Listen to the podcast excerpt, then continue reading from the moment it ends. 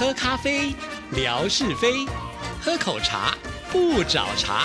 身心放轻松，烦恼自然空。央广即时通，互动更畅通。亲爱的听众朋友，大家好，欢迎收听今天的央广即时通，我是谭志毅。今天是吓你一跳的单元，好高兴啊！我们的志平哥来了，志平您好。叮叮当，叮叮当，铃声多响亮！吼吼吼吼吼！我就是圣诞老公公，我来跟大家祝贺你们圣诞节快乐！呵呵呵呵。你是扮耶诞老公公扮习惯了呢，是吧？这是心酸的声音，没有，就每年都要扮圣诞老公公，对，然后就会觉得说，呃，这个其实。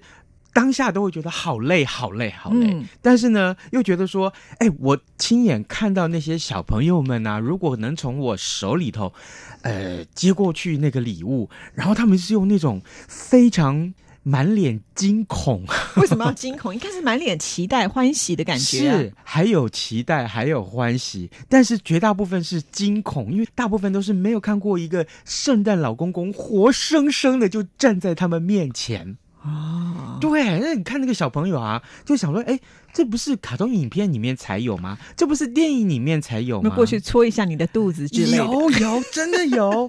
然后他们就就回过头去看看自己的爸爸妈妈，有的就甚至于跟他爸妈说：“我是不是很乖？所以今年圣诞老公公会来找我，会来帮我送礼物。”哎，我觉得小朋友真的好天真哦。像我们家小朋友小时候啊，他也真的是会挂那个圣诞袜，你知道吗？而且买一个很大的啊。然后我就想说，好吧，既然他就挂，我们也不要。让小朋友失望，就会每年买一个小礼物放进去。他就一直以为是真的有圣诞老公公，直到后来他长得比较大，有一次呢，就是我去放的时候，刚好被他看到，原来圣诞老公公是你。没错，就后来那次以后呢，他就清楚了，这样也好了，以后就不用送礼物。不过后来发现，不只是我们家这样，很多听众朋友跟我说，他们家也都是这样。哎，嗯，所以小朋友小的时候都是相信有圣诞老公公的。我还记得我小的时候，很小很小的时候，应该应该是小学一年级左右吧。然后那时候我收到的第一份圣诞礼物，就是我爸爸妈妈帮我准备的。嗯，然后里面呢有那个两样东西，我到现在印象非常深刻。什么东西？一个是望远镜。哎呦，好高档哦！没有没有，但是是很小很小的望远镜。就是那种小孩子在玩，类似像玩具的望远镜，像个盒子一样，你可以这样拨开来它，然后它上面有一些旋钮，可以旋镜头的远近，然后是黑色的。我觉得对那个望远镜非常印象深刻。当时他们一定希望你能够成为科学家、天文学家，可是并没有。我现在成了大近视。那另外还有一样东西，就是小时候我爸爸妈妈不准我吃零食哦，对，可能是我后来牙齿还不错的原因。是是是。然后呢，这个礼物里面就有一个千载难逢的口香糖啊，好开心哦！我看到口香糖，我更兴奋。因为坦白讲，我不知道望远镜是什么，然后其实我也不知道那感觉没有太多。嗯，可是那个口香糖是我盼了很久很久的，印象很深刻的是，我把它打开来的时候，那口香糖哦，口香糖外面不是都有包了一张纸吗？它那个纸哦是两层的，外头的那一层上面还是贴纸。嗯，什么贴纸呢？不是那种你撕下来就贴上去，不是，是那种薄薄的像糖果纸一样的贴纸。你把它呃放在任何你想印的这个呃桌面上或纸上面或垫板上面或什么什么什么上面，铅笔盒上面，然后你要拿你的指甲慢慢慢慢的去抠它。去划它，把它等于是半压半半划的，把它那个图案压在那个你要放的那个物品上面，比如说铅笔盒啦，啊，比如说你的这个帽子啦、衣服啦，或是墙壁啊什么的。所以就是好吃又好玩。对，真的。所以我们今天主题是讨论耶诞节礼物。各位我们的听众朋友，您好哦！这个今天圣诞老公公来到这里啊，很遗憾我们没有礼物送给大家。有，今天有礼物。有有有，对对对，呃，这个礼物待会儿我们再来公布，好不好？那最重要的是，咱们先跟大家说一说这个新闻里头有趣的地方啊。所以，我们还是要回到正途啊。不过呢，我觉得在这个欢欣的一个日子里，也觉得蛮开心。虽然我们也没放假，其实，在台湾呢，我们也没有说像国外这么的重视。不过呢，到哪儿都还是蛮有气氛。比方说像我们的新北耶诞城哦，那就很热闹。对，然后呃，我记得。前几年吧，我在节目里好好像跟大家分享过，这个圣诞节的时候，我从前比较闲的时候，我都会在家里做西餐啊，正式的西餐，高档啊！我跟你讲，这也不是高档啊，就是最重要是因为自己做。然后呢，这西餐呢，因为我爱下厨嘛，所以呢，除了面包我不会自己做，但是后来有了面包机，我也自己做了。除了面包不自己做之外，从甜点啊，前面的沙拉。主菜、前菜。哎，真的到甜点，通通是我一手包办。我突然想到一个点子，哎，前几次你不在我们节目里当中嚷嚷说你要退休吗？嗯，你干脆就退休之后呢，在家里面搞一个私厨，现在很流行哎。私厨，对对对，你就不用弄多，就是到大家到你家里去吃饭，那我们付钱嘛，对吧？嗯，现在私厨有些贵到都要预约到什么好几年以后，而且那一餐都好几千块的，一个人就要三五千块，对对对对，哎，可以耶。不然你这么好的手艺。不拿来赚钱有点可惜。然后重点是吃完饭之后还有余兴节目，你还要当主持人就对。不是余兴节目，就是我邀请这个谭志毅小姐到这个我们家里面来，我们现场来一段脱口秀，对不对？餐结束之后，在吃完饭之后，大家别急着走，我们有好喝的咖啡，一边坐下来喝咖啡，一边呢，哎，吃我做的甜点，然后呢，一边欣赏我跟谭志毅两个人 talk show。好，那结果呢？过没多久，大家以后看到我们两个视频，就发现，哎，怎么两个人都变了另外一个样？嗯，都变成夏志平一样胖。今天带给大家的奇闻异事是什么呢？呃，刚刚谈到圣诞节，好，接下来这个趣闻也跟圣诞节有关。一般的商店老板对于小偷啊，可以说是避之唯恐不及。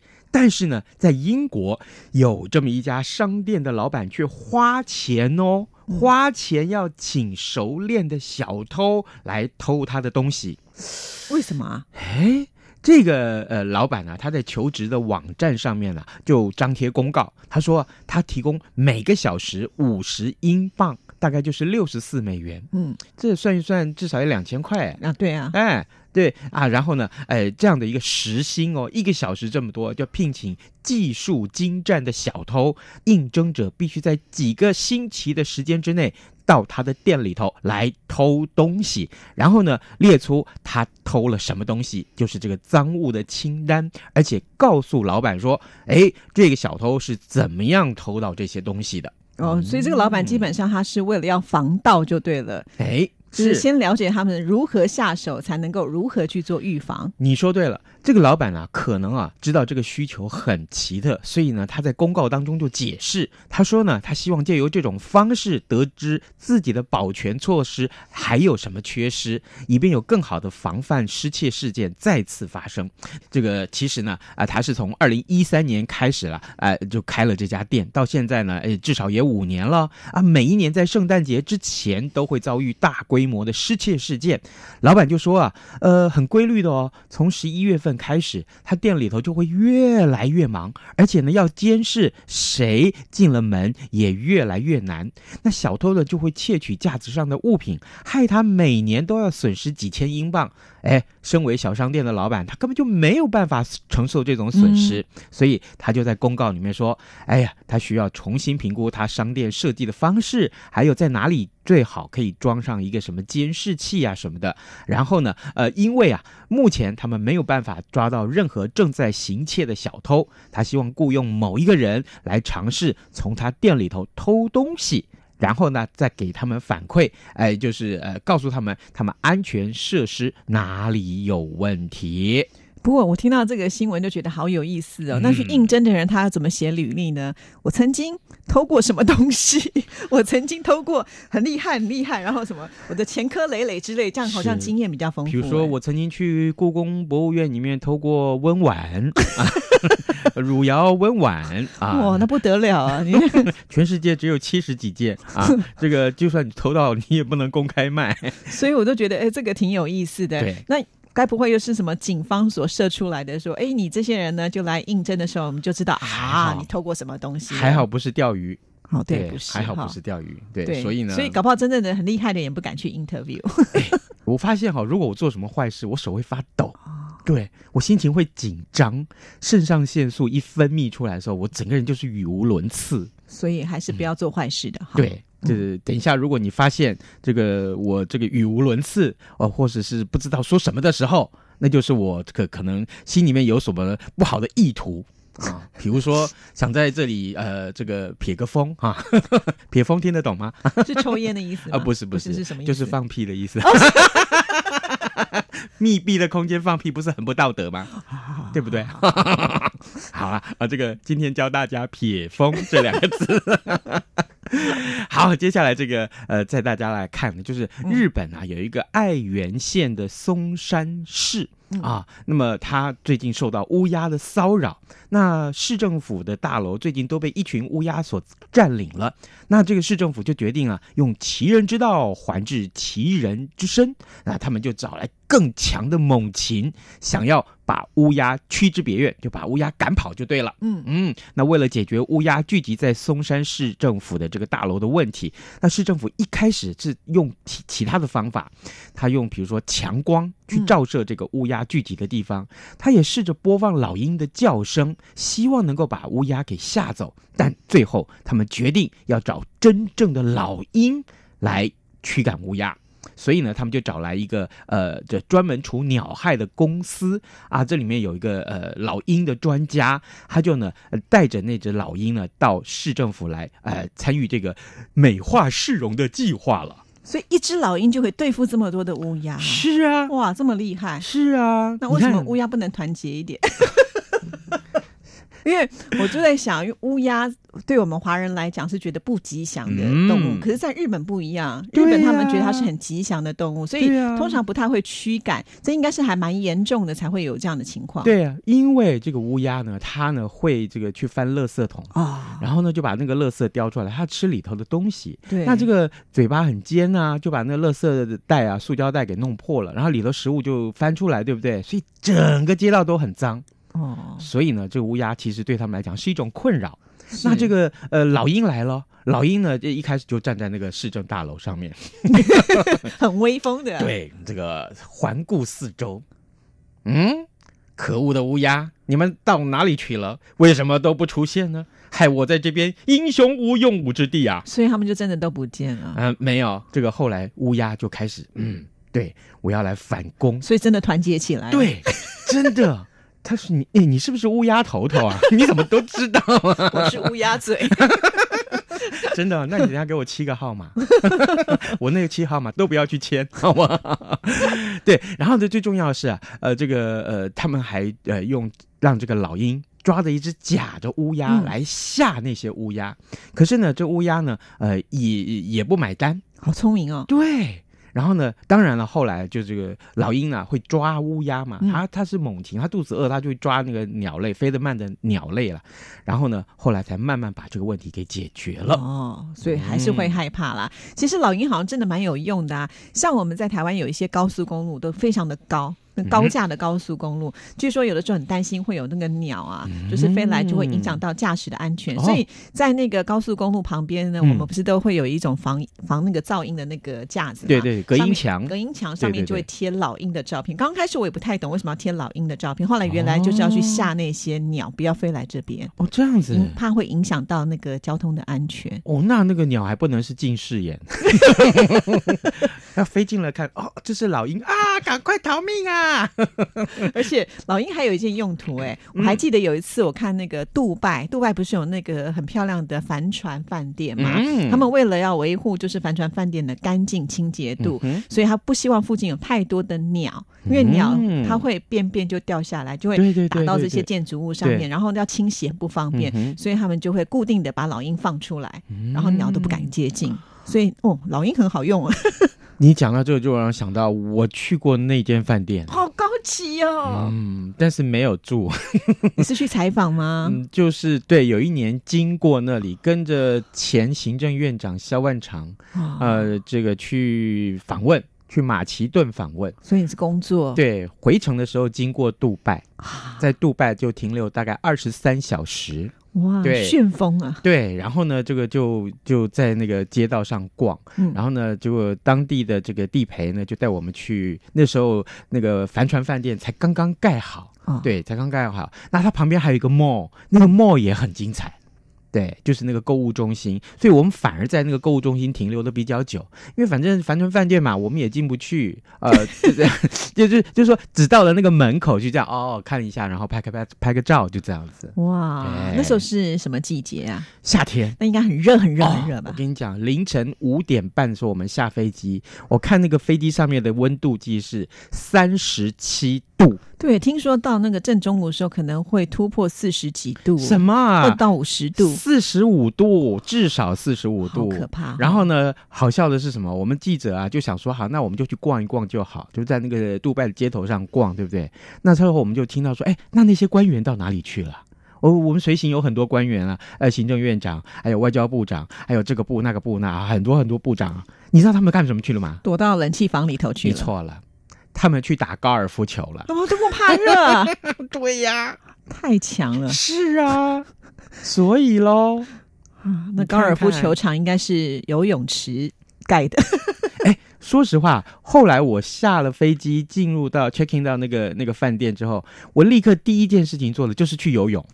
那时候六点多，清晨六点多，立刻就去游泳。一定要消暑一下。对，而且在这个地方来游泳，你会觉得特别的珍贵，因为这里的水资源是不容易的。对，真的在沙漠里面游泳，我这辈子第一次，也是唯一的那么一次。哎，不过说真的，这个提到杜拜啊，嗯那下回这个呃，志毅要提醒我，因为我去杜拜的时候，我们还经历过一些奇特的事情，怎么玩啊？这个很刺激。下回有机会，我来节目跟大家一块儿分享。哇，嗯真的随便聊到一个话题，你都能接。难怪我们刚刚计划就是要在你的私厨里面那不如要开脱口秀。那不如我来选台北市长好了。哎呀，那你要等四年才刚刚选完。哦，是耶。对，那你要现在开始就要从基层呃让大家知道你是谁。可是可是四年之后，我已经超过六十岁了，有六十岁还是可以选市长啊？真的吗？是啊可是年纪太大，人家就不甩我了呀。现在都要年轻的呀，对不对？那你选总统好了。我以为你会说你看起来很年轻，这我已经不要再说了，哦每一集都说就不好玩了。说的也是。对，嗯，好吧，既然大家都知道，我们就不要再强调因为大家都说你很年轻啦。啊、是很多听众众朋友都说：“哎呀，夏志平五十七岁看不出来。叹气呀、身体的年龄掩藏不住呀。哎，真的，最近运动都已经跳舞跳不起来了。”真的吗？嗯，真的真的会觉得气喘如猪，哎这个应该是气喘如牛啦。真的啊，真的，所以告诉大家，一定要赶快开始运动啊，保持好的体能，这点很重要。所以新年新希望，你就是要好好的维护自己的嗯，这个。我我猜我是在想，我呃现在一个礼拜运动一次嘛，大概新的一年大概呃希望可以一个礼拜至少去呃上三堂有氧课。好，加油加油！是所以明年我们看到一个哇健美的 志平哥，至少我要像李正淳一样童颜鹤发啊，这么翩翩美少年，对不对？我突然想到你的什么六块肌还八块肌，那早就团结在一块儿了。哇！我们今天好像聊着聊着，时间就快要到了耶，是真是。来，呃，这个谜题还是要公布，嗯好不好？今天我们在这个呃趣闻当中跟大家分享的一件事情，日本的这个松山市呢，啊，它呢要驱赶哪一种鸟类？好不好？这个鸟类呢，呃，对华人来说也许不是那么吉祥，但是对日本人来说呢，是非常吉祥的一种鸟类。它全身是黑色的，请你把答案写下来。就像是有一句话不是说吗？天下的什么什么，一般般黑，哎，因为我们每次都送送分送成这样。是，嗯，那这个礼物是什么呢？对，礼物正好也是黑的，怎么这么巧？搭配题目，黑色的这个黑胶唱片的杯垫。